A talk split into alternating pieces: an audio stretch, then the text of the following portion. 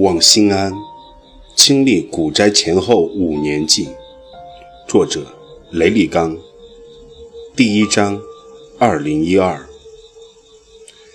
有一部电影叫做《二零一二》，讲的是人类在这一年遭受了惊天浩劫。然而，真实的二零一二年和以往的任何一年差不多，人类没有进入天堂，但也并未堕入地狱。绝大多数人的生活如同复印机一样，今天复印着昨天，明天复印着今天，不算很好，但也不算很糟。唯有我这个倒霉蛋，或许是个例外。那一年，我真是混得一天不如一天。二零一二年元旦刚过，节前正式分手的女朋友。就给我发来最后通牒，让我把帮他炒股的钱取出来还他。可是，当时那笔资金已经被套，取钱就意味着割肉，割肉就意味着流血。我想劝他缓一两周取钱。我说，我是有很多缺点，但你和我在一起毕竟一年了，我的人品你应该是清楚的。我虽然和你分手了，但你投资的钱我也一分不会少的会还给你。我只希望能缓几天，等股市涨一涨，少亏一些。难道你连这个也怀疑吗？他说：“我当然不怀疑你的人品，否则也不会和你谈一年恋爱了。我都三十岁了，一个三十岁的女人花费一年时间。”和一个连房子都没有的男人谈恋爱，如果不是相信他的人品，还能相信什么呢？但问题是，我不相信你炒股的能力，你经常都判断出错。之前你说春节后股市会涨，可是今天却大跌了。现在你劝我过两个星期等扭亏了再卖，可是两星期后如果亏得更多怎么办呢？所以。我才要你明天必须卖了，我也不想我们之间再牵牵绊绊了。我的青春已经快耗没了，再也多耗不起一天。我想了想，他说的确实合情合理，我确实不应该再耽误他。虽然本身我是想帮他的。二零一一年底，我以为股市跌出了机会。正好，他有一笔五万元的定期存单到期了。如今利息那么低，我劝他不如拿来抄底。他想了想，就同意了，并且懒得去开户，直接把钱转入了我的股票账户里，买入了股票。没成想，不久后他去相亲，遇到了一个优质男人，于是提出和我分手。我知道他唯一放心不下的是那放在我账户里的五万元。为了让他能更毫无顾忌、全力以赴地追求新的爱情，我决心满足他的愿望。这元旦后的第二个交易日，把节前帮他买的股票割了。我知道那天应该就是最低点，后来果然也验证如此，但我也没有办法。我已经不止一次被各种莫名其妙的原因逼迫着在最低点割肉，并且往往割了就涨，这仿佛是我的宿命，我都有些麻木了。好在他投入的钱并不多，只有五万，亏了百分之二十，变成了四万。我用自己的钱弥补上那一万，隔天把那五万划入了他的银行卡里。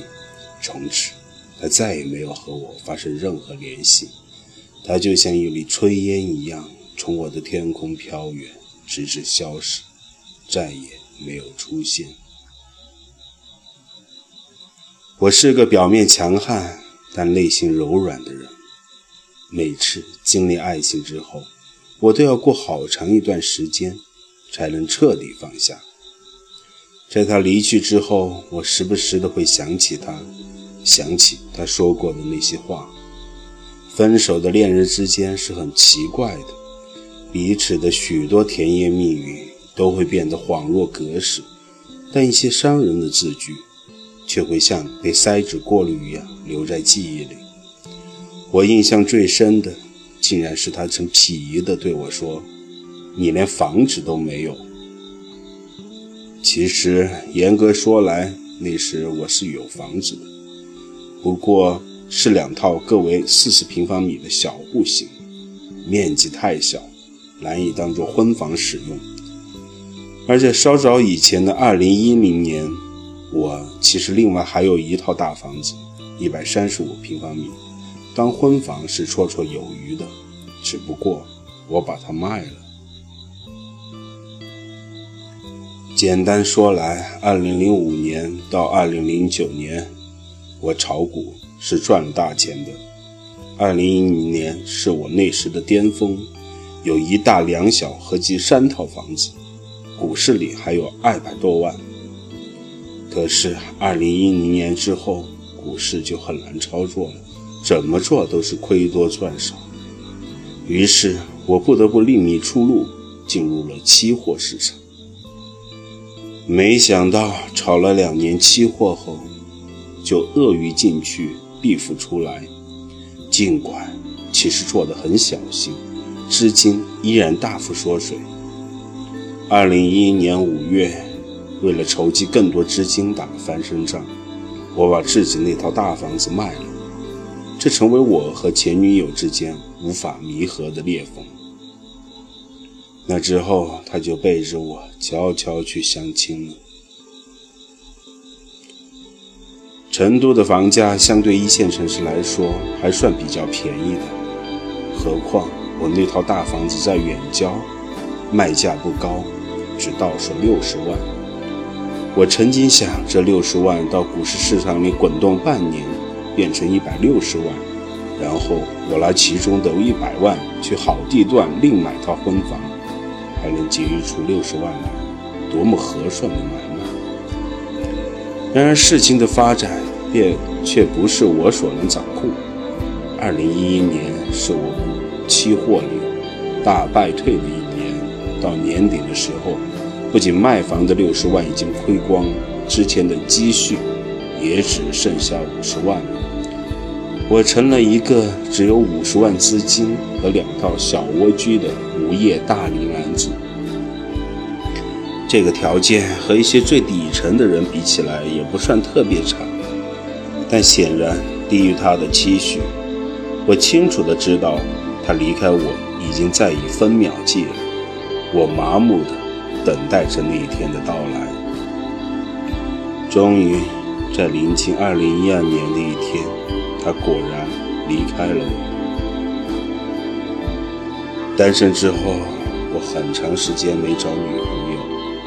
一是因为经济紧张，实在没有太多甜美恋爱的愉快；二是因为炒期货的人在别人看来是怪物，不容易有合适的女人能够接受；三是单身其实挺好的，我一个人特别自由，想什么时候睡就什么时候睡，想什么时候吃就什么时候吃。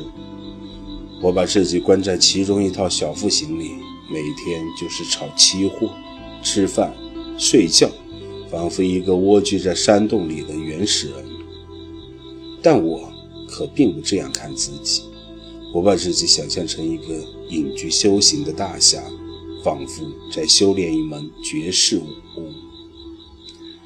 然而，这绝世神功却让我的资金继续缩水。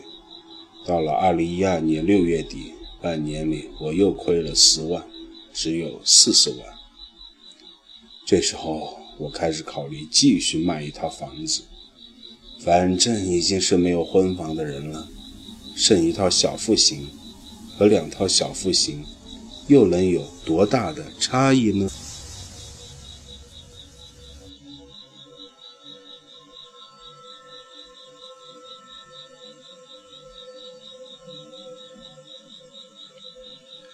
我的两套小户型，一套位于成都郊区，当时我就自住在那里。这房子买成二十一万，是我和母亲两人联名所买。为避免卖房惊动父母，我不打算卖这一套。另一套位于二环路附近的崔家店。二零零八年汶川地震后，成都楼市大跌时，我抄底买的，四十一万一个平方米，只花了十六万。而且地震后银行信贷政策宽松，我尽管有两套房子，依然可以按揭。所以崔家店那套房子，我实际上只出了六万首付，另外十万都是贷款，可以说只花了点小钱就买了套地段不错的房子，只可惜是面积小了点儿。二零一二年六月，这套房子在中介处挂的卖价是三十五万，这是当时的通价。然而。二零一二年的楼市已经变得不那么火爆了，二手市场里的房子有不少渐渐变得有价无市。我那房子挂了两三个月，始终没有卖掉。没卖掉，除了因为行情不太好，也因为租客不配合。当时我那套小户型一直是租出去的，并有租金抵掉一部分按揭月供。许多次，当中介带着有购房意向的客户去实地看房时，租客即使在屋里，也装作没在，故意不给开门。为此，二零一二年九月，当租客房约到期时，我收回了房子，把郊区那套小户型租了出去，自己搬到了崔家店的小户型里居住，以便更方便地卖掉那房子。当时我已经预感到，可能二零一三年会有一轮牛市，我是下了狠心，无论如何也要在牛市之前卖掉房子，多筹备一点资金，只有这样，或许可以改变我的命运。